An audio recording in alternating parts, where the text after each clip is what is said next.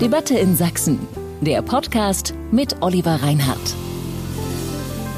Die Zeiten scheinen immer verrückter zu werden. Da wird beklagt, dass privilegierte weiße Dreadlocks tragen, weil das die Frisur unterdrückter Jamaikaner sei und man deren Kultur nicht ausbeuten, darf, äh, ausbeuten dürfe. Da bekommt eine Indianerfreizeit für Kinder keine Förderung, weil das Wort Indianer angeblich diskriminierend ist. Und da zieht ein Verlag zwei Kinderbücher über Winnetou wieder ein, weil man nach Protesten eingesehen habe, dass darin das wahre Bild der Ureinwohner Nordamerikas verfälscht und verkitscht und deren Geschichte verharmlost werde. Die Reaktionen auf diese Vorfälle sind nicht weniger verrückt. Es hagelt Solidaritätsadressen an Winnetou und Karl May, sogar von Politikern. Ein Boulevardblatt fordert gar einen Kanzlergipfel, um Winnetou zu retten. Unzählige Menschen fürchten offenbar wirklich, die Geschichten von Karl May könnten jetzt verboten werden. Ist das ganze Theater berechtigt oder ist diese Aufregung viel Wind um nichts? Steckt vielleicht mehr als Angst um Winnetou dahinter? Darum geht es jetzt im Podcast Debatte in Sachsen mit dem Titel Darf man Winnetou noch Indianer nennen? Mein Name ist Oliver Reinhardt, ich bin stellvertretender Leiter des Feuilletons von sächsische.de und der Sächsischen Zeitung und normalerweise moderiere ich ja das Gespräch von zwei oder mehreren Gästen. Und heute aber diskutieren mein Kollege Heinrich Löbbers aus der Chefredaktion und ich miteinander. Hallo Heinrich, schön, dass du Zeit hast. Hallo Oliver. Und vor allen Dingen, dass du Lust darauf hast. Ähm, das wissen viele Leute wahrscheinlich gar nicht, aber ein ziemlich großer Teil unserer Arbeit besteht ja aus Debatten und Diskussionen und Streitigkeiten, oder nicht? Ja, allerdings. Ich meine, was tun Journalisten lieber, als sich streiten und als zu diskutieren? Es gibt ja immer so dieses, dieses Vorurteil, Vorurteil, es würde sozusagen in so einer Redaktion eine Meinung vorgegeben und danach der müssten sich dann alle halten äh, und, äh, und alle schreiben, was der Chefredakteur sich vorher ausgedacht hat. Das ist, kann man nicht oft genug sagen, in der Tat nicht so bei uns. Äh, und deswegen ist es auch manchmal ganz schön anstrengend äh, zu diskutieren hier im Haus. Richtig, wir haben ja auch eine lange Tradition des Streitens, auch wir beide. Äh, wir ja. haben auch eine lange Tradition, das geht ja auch manchmal hin bis zum Anblöken. Und ich hatte gestern noch eine, genau über dieses Thema Winnetou und die Aufregung darüber hatte ich ein Gespräch mit einem anderen Kollegen und der wollte eigentlich nur kurz wissen, etwas über eine Umfrage von mir. Und wir haben dann nach einer Dreiviertelstunde relativ atemlos das Gespräch Ich glaube, ich habe das gehört aus aus dem Nachbarbüro, ja. weil wir uns halt in vielen Dingen wirklich nicht einig waren. Und weil diese Aufregung natürlich hier, die kommt ja nicht eher aus dem Nichts. Die kommt ja nicht aus dem Nirgendwo. Die hat ja alles Gründe. Aber ich finde, zum Beispiel, anders als der Kollege gestern und ich glaube auch anders als du, ich finde, wir machen ein völlig unangemessenes Riesenbohai nur weil ein paar wenige und ich finde auch eher einflusslose Leute sagen, zum Beispiel, wenn weiße Deutsche Karl-May-Geschichten spielen und sich als Indianer verkleiden, dann ist das kulturelle Aneignung und das darf nicht sein. Also mir kommt diese Aufregung darüber ziemlich hysterisch vor. Oder siehst du das anders? Äh, sie ist zumindest erstaunlich heftig. Ja, also im, im privaten Umfeld merkt man es ja. Du kannst irgendwie in jeder Gartensparte, äh, bei jedem Verwandtschaftstreffen, das ich am Wochenende hatte, ging es auch sofort wieder darum. Ist schon erstaunlich, dass die Leute so anspringen auf, äh, auf, auf diese Winnetou-Debatte. Ähm, was, was ich erstmal interessant fand, dass mir lange Zeit überhaupt nicht klar war, von wem kommen denn überhaupt die Vorwürfe? Mhm. Weil die äh, äh, nimmt man gar nicht wahr. Es ging also sofort eigentlich nur los, irgendeiner will unserem Winnetou irgendwie an den Kragen und jetzt und jeder brachte dann nochmal, ja, warum ich Winnetou gut finde und warum ich irgendwie finde, dass es äh, so weitergehen sollte. Und mir ist bis heute eigentlich nicht ganz klar, wer eigentlich da die Forderung aufgestellt hat, nach der sich der Verlag dann offenbar, äh, äh, an der sich der Verlag orientiert hat. Das ist das eine. Das andere ist ja, das ist natürlich eine sehr, sag ich mal, man kann sagen, eine banale Kleinigkeit oder eine kleine Sache, wenn so ein Verlag halt äh, so ein Buch äh, zurückzieht. Aber das, ich glaube, man muss das Ganze sehen vor sozusagen so einem Grund, grundsätzlichen Klima, was da ist, oder so einem Eindruck, was da ist, wo, glaube ich, viele Leute den Eindruck haben, es soll uns irgendwie das verboten werden und jenes verboten werden und wir dürfen das nicht mehr sagen und äh, an der Stelle äh, dürfen wir uns nicht mehr so verhalten. Es geht ja nicht nur um Indianer und dann kommt sofort irgendwie das Gendern mit rein und alle möglichen anderen Dinge. Also es gibt, glaube ich, so ein Grundgefühl, da soll uns irgendwie, sollen uns Grenzen aufgezeigt werden oder soll uns irgendwas verboten werden und Winnetou ist halt so, so, ein, so, eine Figur, an der man das ganz gut jetzt abarbeiten kann, glaube ich. Aber es geht, glaube ich, um viel mehr.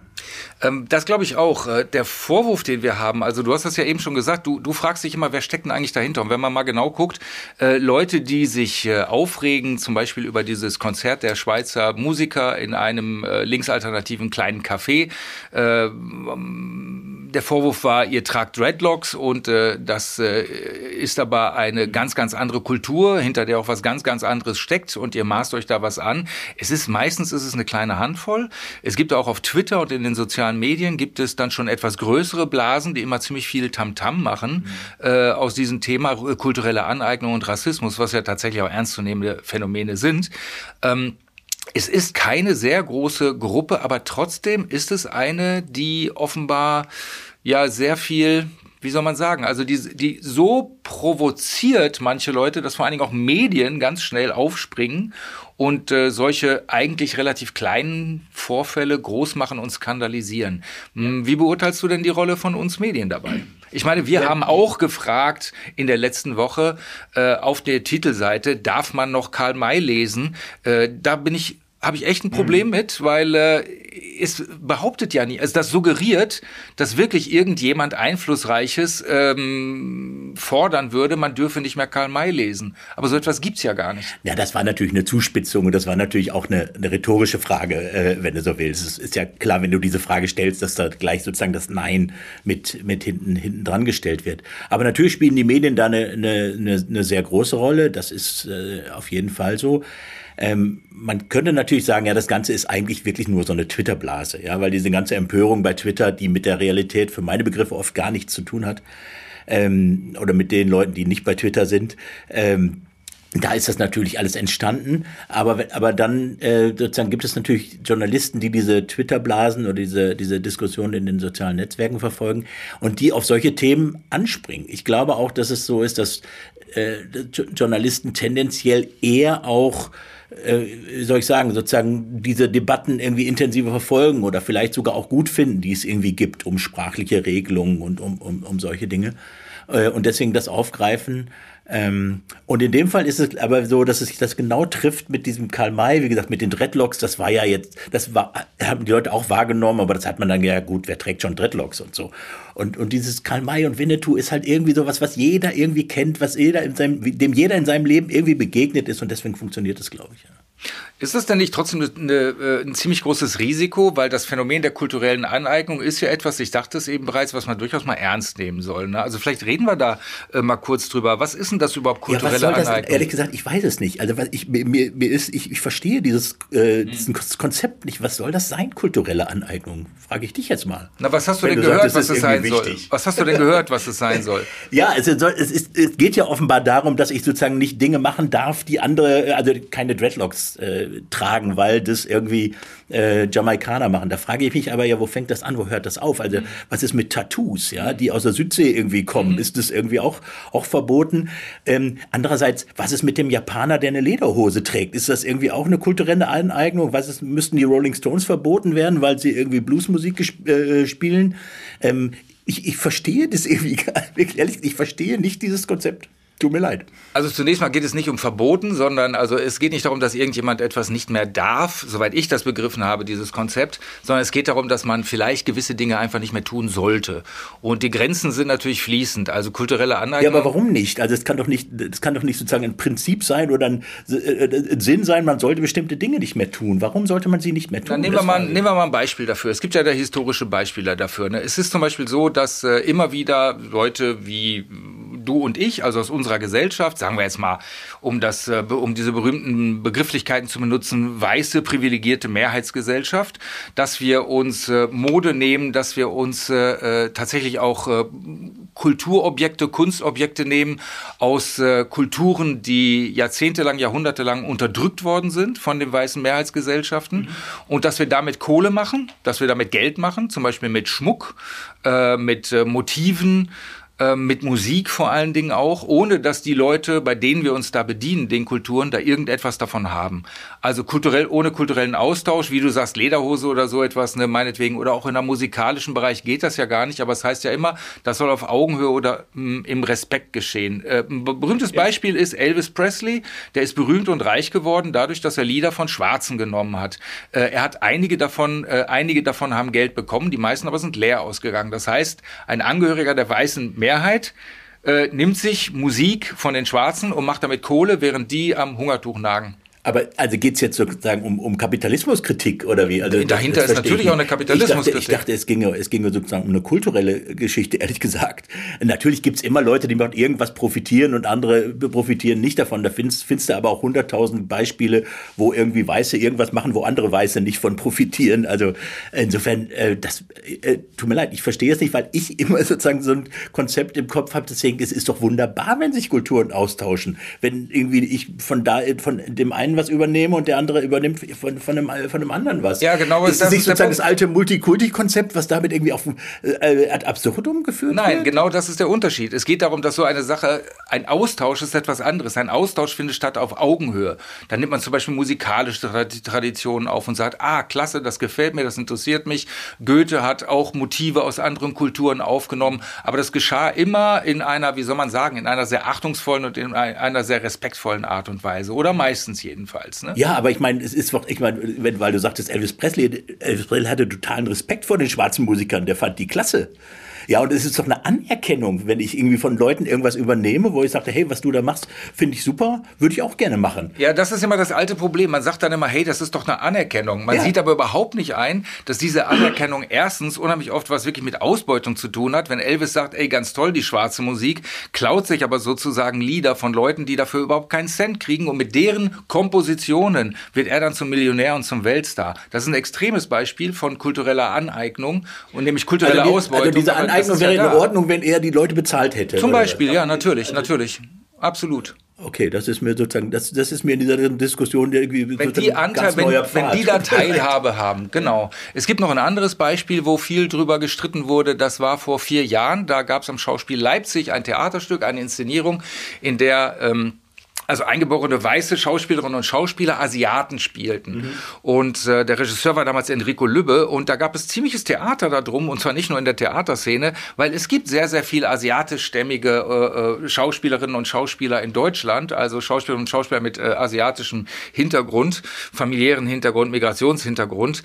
Äh, und die haben dann gesagt, äh, hör mal, ey, wir sind doch da, nimm uns doch. Du musst doch jetzt nicht Leute irgendwie anders schminken äh, und denen irgendwie Schlitzaugen äh, heißt aber es, der, es darf sozusagen nur noch also sozusagen eine Rolle spielen, der auch diese, der auch sozusagen in, in seinem wahren Leben den Kriterien dieser Rolle entspricht. Nein, das darf es nicht. Also geht es jetzt geht's da dann nur um Hautfarbe oder geht es zum Beispiel auch darum, dürfen nur Schwule Schwule spielen? Nein, nein, es geht dürfen Schwule keine Heteros mehr spielen? Nein, es geht um Teilhabe. Du machst ein Stück, damit verdienen Leute Geld. Ja. Und wenn du sagst, ich muss jetzt hier Asiaten muss ich besetzen, hier asiatische Menschen, äh, dann nimm doch einfach Menschen, die diesen asiatischen Hintergrund haben. Ja, aber da könnte ich doch jetzt genauso gut sagen, äh, in, in einem Stück spielen irgendwie, äh, weiß ich nicht, spielen irgendwie, äh, um dabei zu bleiben, Schwule mit, jetzt äh, oder sozusagen eine Rolle schwul ist, die besetze ich aber mit einem Hetero, da haben jetzt die Schwulen nichts davon. Also das ist doch, ich, nee, ich verstehe das ist was dieses, anderes. Es geht um äußere. Merkmale. Es geht um äußere Merkmale. Das ist genau das gleiche wie ja. eine Hautfarbe.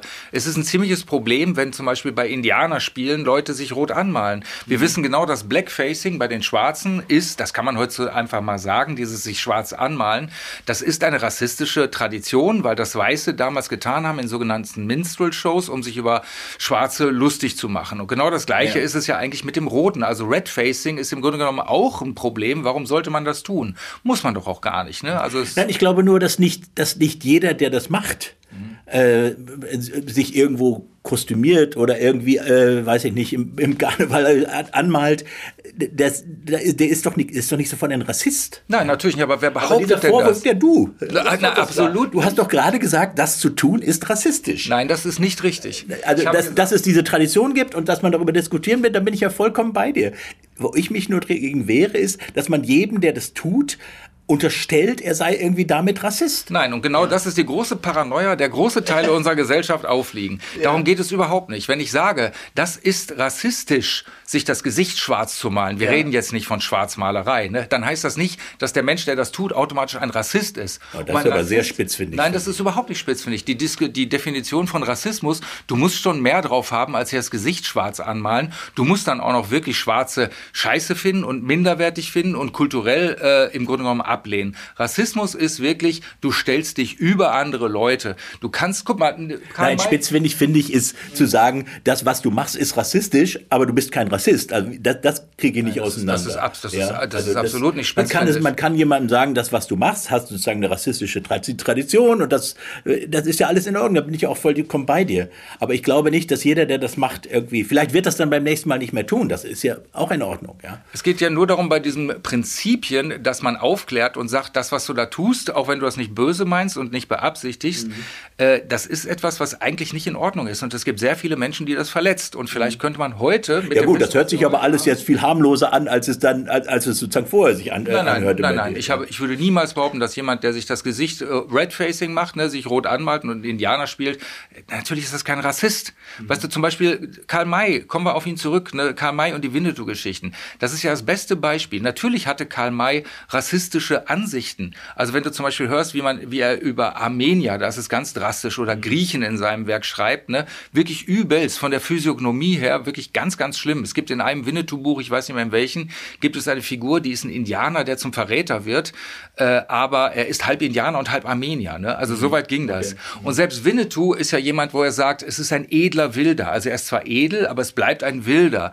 Wir wissen natürlich heute, dass das rassistische Ansichten sind. Aber Kamai hat sein Werk ja eigentlich geschrieben, gerade die Winnetou-Werke, und so sind ja auch die Theaterstücke und die Filme, um genau das Gegenteil zu erreichen, nämlich um der äh, äh, Kultur, der indianischen Kultur, Achtung und Respekt ja, genau. mhm. entgegenzubringen. Und das hat er auch getan. Seine Botschaft war eine ganz andere. Das war eine, eine in hohem Maße humanistische Botschaft. Und deswegen finde ich das auch so wichtig, wenn man ihn vergleicht. Also man kann sagen, da sind rassistische Elemente in dem Werk von Karl May drin. Wenn man aber schaut, wie andere Schriftsteller und wie andere, auch Nicht-Schriftstellerinnen und Schriftsteller, andere Menschen, Zeitgenossen, wie massiv der Rassismus unter denen verankert war, und das vergleicht mit Karl May, mhm. da weiß man, der Rassismus von Karl May damals, das war wirklich der Zeit geschuldet, den Ansichten geschuldet, ja, aber es war nichts im Vergleich zu Hardcore-Rassisten, die es damals massenhaft gab und heute auch gab. Und genau da mache ich den Unterschied. Man kann sagen, das und das, was in dem Werk drinsteckt zum Beispiel, oder das und das, was du da tust, Red-Facing meinetwegen, äh, das ist zwar eine, das ist zwar, äh, äh, das ist zwar ein rassistisches Merkmal, das ist zwar etwas Rassistisches, aber du bist deswegen noch lange kein Rassist. Deswegen will ja auch niemand die Karl-May-Festspiele, selbst die wenigen Indianer, die in Deutschland leben, niemand will die Karl-May-Festspiele äh, verbieten. Naja, also ich weiß nicht. Also angesichts der Situation, wie sie im Moment ist, würde es mich jetzt nicht wundern, wenn sich demnächst irgendjemand an so eine äh, Karl-May-Festspielbühne klebt oder sowas, ja. Also das, äh, das, die Situation ist da so aufgeheizt, dass ich da mit allem rechnen würde oder, oder irgendwelche Veranstaltungen stört oder sowas. Okay, und wenn ja? das passiert, was ist dann? Heißt es dann, dass wir uns dann aufregen können und sagen, jetzt darf man noch nicht mal mehr, weil es von wem denn Nein, aber ich finde, man kann, schon, man kann schon deutlich machen, dass man äh, solche Aktionen äh, nicht nur äh, hirnlos findet, sondern einfach auch nicht duldet. Ja, aber das tut man doch. Das ist genauso ja, wie mit dem, ja, ich klebe mich an der Straße fest für den Klimawandel. Diese Aktionen werden ja auch von den meisten Menschen und auch von den meisten Medien kritisiert, einfach weil sie auch kontra Ja, ist ja auch, ist ja auch in Ordnung. Also aber ich würde einfach immer sagen, wenn dann jemand sagt, okay, ich klebe mich jetzt äh, an, an, den Eingang von den Karl-May-Festspielen äh, in Bad Segeberg, dann äh, kann ich immer noch sagen, okay, das ist dann halt ein Aktivist, ne? Und mhm. der ist da extrem radikal, aber ähm, solange nicht die Massen ihm zujubeln und ihn auf, äh, auf einen Thron ja, aber setzen. Trotzdem hat, können sich, kann man sich auch äh, darüber aufregen und kann das. Äh, Absolut, ja. aber man kann nicht so tun, als wäre das die, eine, irgendeine Mehrheitsmeinung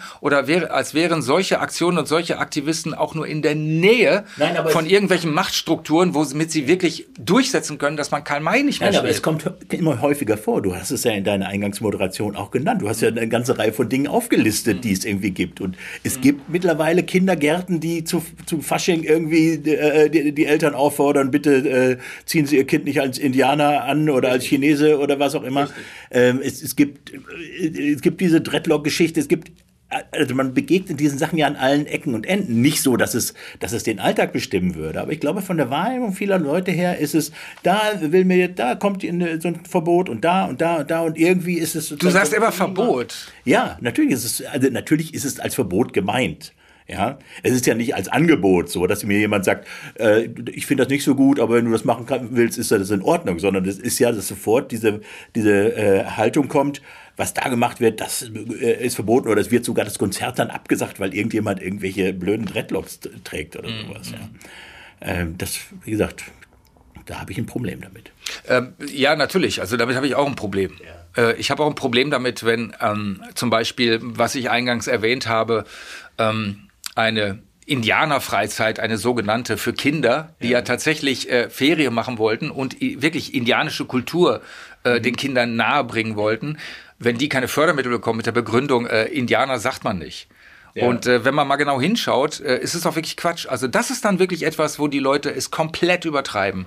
Denn äh, sowohl. Ja, aber das geschieht ja, weißt du, das ist so. Ja, aber was macht, aber was macht man da? Sagt man da, wir, es, es gibt gerade eine große Gefahr, dass so etwas sich ausbreitet? Oder sagt man, äh, das sind wirklich äh, radikale Austickereien, denen man sagen kann, Leute, was ihr da macht, ist Mist. Lasst das einfach mal bleiben. Lasst die Leute einfach ja, das, äh, weiter. Das macht ja die, macht ja die, die, die, die Mehrheit der Gesellschaft, glaube ich, dass, die, dass man einfach sozusagen klar macht, äh, ja, auch die Mehrheit, auch die Mehrheit der Grünen hat sich ja solidarisiert äh, mit äh, ihrem Parteimitglied. nee, mit, mit der, mit der Frau, äh, mit der Frau Jarosch, die gesagt hat, äh, irgendwann als Kind bin ich immer gerne als Indianerin gegangen. Da gab es ja innerhalb aus der Partei, ich glaube auch Grüne Jugend ganz weit vorne dabei, Sturm der Entrüstung, aber trotzdem ist sie äh, natürlich, hat sie viel mehr so Solidaritätsadressen bekommen. Aber es kommt mir so ein bisschen so vor, als, als hätte man sozusagen wie so eine Art Testballon äh, äh, steigen lassen. Also man, man versucht jetzt einfach mal mal zu sagen, nee, das geht nicht. Und wenn die Empörung in der Gesellschaft aber so groß ist, sagen, das lassen wir nicht mit uns machen,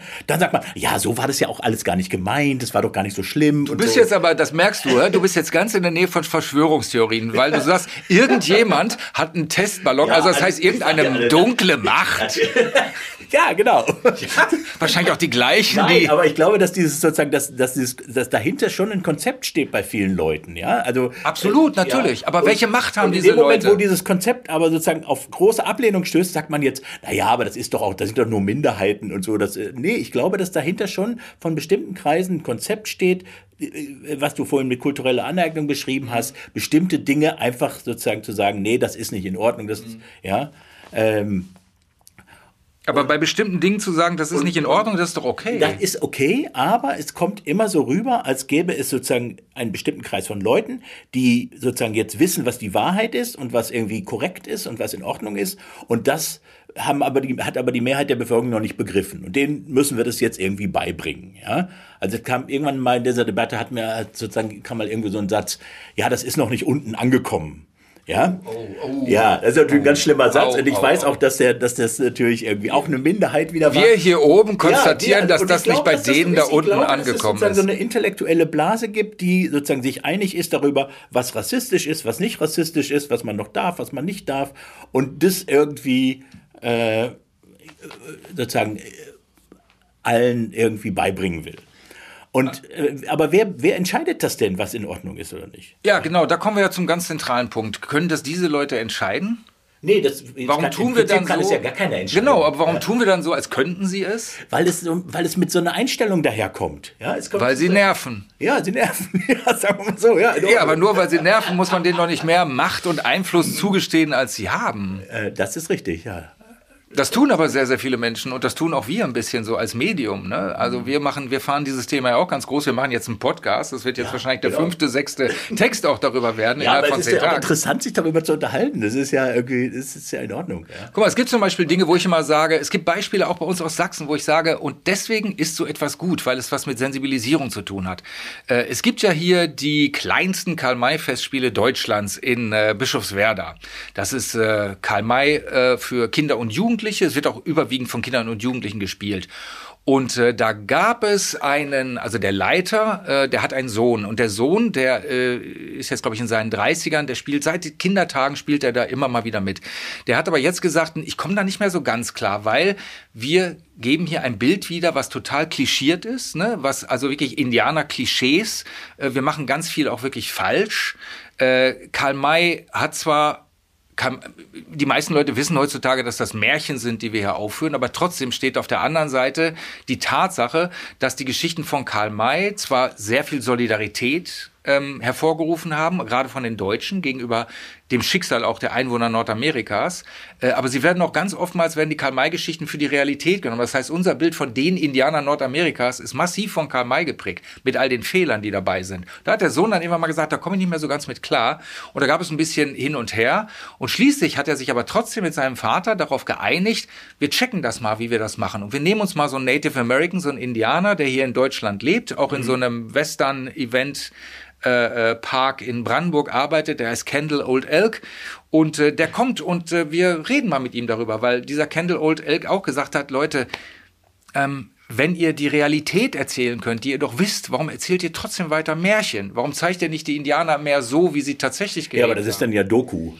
Nee, das ist eben nicht Doku. Du, du kannst die Geschichten von Karl May genauso erzählen, mhm. aber du achtest zum Beispiel bei den Kostümen auf ein bisschen mehr Authentizität, bei den Tänzen, bei den Bräuchen, die ja, du zeigst. Das ist doch ne? wunderbar. Ja. Also du, du, du entfernst die, du reinigst die sozusagen von den Klischees aber du kannst ja trotzdem die Geschichten noch spielen. Das ist doch ein totales Modell der Zukunft. Deswegen sage ich, wenn man sich beschäftigt mit dem Prinzip der kulturellen Aneignung und auch, äh, äh, wie stellt man jetzt äh, Minderheiten dar, ethnische Minderheiten, die Indianer, äh, da kann man sich mit auseinandersetzen und da kann man sagen, man kann vieles besser machen, ohne dass man aufhören muss damit. Und selbst der Leiter auch des Karl-May-Museums hier, der noch ein großer Freund der Festspiele mhm. ist, äh, in Radebeul, hat gesagt, äh, da müssen sich viele Festspiele schon ein bisschen ändern. Und das können sie ja auch. Ja, das ist ja auch in Ordnung. Also, und sei es darum, ja. dass man anfängt, sich nicht mehr rot anzupinseln. Die Frage wäre jetzt für mich noch sozusagen, gilt, es nur, gilt das nur im Hinblick auf die, auf die Indianer oder müsste man nicht auch sozusagen über den äh, weißen Mann im Wilden Westen dann sozusagen sich, sich andere Gedanken machen? Weil der ist ja bei Karl May auch immer irgendwie der fiese, außer jetzt natürlich äh, Shatterhand oder sowas, aber der, äh, wie hieß der, der, der, der Verbrecher, den Mario Adolf dann gespielt hat und war so. Das, das war Center, glaube ich, ne? ja, genau, Center, genau. Und so, das waren ja auch, also das sind ja auch sozusagen alles irgendwie Klischees, ja. Gilt es jetzt sozusagen auch dafür oder gilt es nur, also äh, nur für sozusagen diese eine Gruppe von Indianern oder Minderheit oder wie so. Es ist doch bei all diesen, also bei allen Filmen, bei allen Theateraufführungen, äh, geht es doch, es geht doch um Fiktion dann. Also es geht doch nicht um, um wir stellen es jetzt möglichst nahe da, äh, so wie, aber natürlich, du hast recht, prägt sich dieses Bild natürlich ein. Also bei mir ist das so, ja, ne? Das muss man ja, sagen. Ich war ja eigentlich weniger Winnetou-Fan als Fan von Vicky. Äh, ja gut, okay, die, du, du weißt jetzt Vicky die, und die, die starken die, Männer. und natürlich hat sich da sozusagen das Bild des Wikingers bei mir vorgetragen. Das kannst du jetzt genauso sagen, das ist natürlich äh, Unfug, ja. Naja, es gibt ja da schon ein paar Unterschiede. Also zum Beispiel, wenn du jetzt so Defa-Indianerfilme nimmst und die vergleichst, also die äh, Autorin von zum Beispiel Die Söhne der großen Bären, Lieselotte Welskow-Heinrich, ähm, das ist ja eine Ethnologin gewesen, soweit ich weiß, und äh, die waren tatsächlich sehr viel genauer auch an der Realität und deswegen haben die meines Erachtens nach auch ein wesentlich realitätsnäheres und faireres und aufgeklärteres Bild auch gegeben. Und dahinter steckt natürlich dann auch so dieser anti-imperialistische Gedanke der DEFA natürlich zu zeigen. Das, das, ist, das ist ein bisschen eine andere Darstellung Darstellung. Also da müsste man eigentlich wirklich gucken, ob da nicht die Weißen etwas zu negativ dargestellt worden sind. Ne?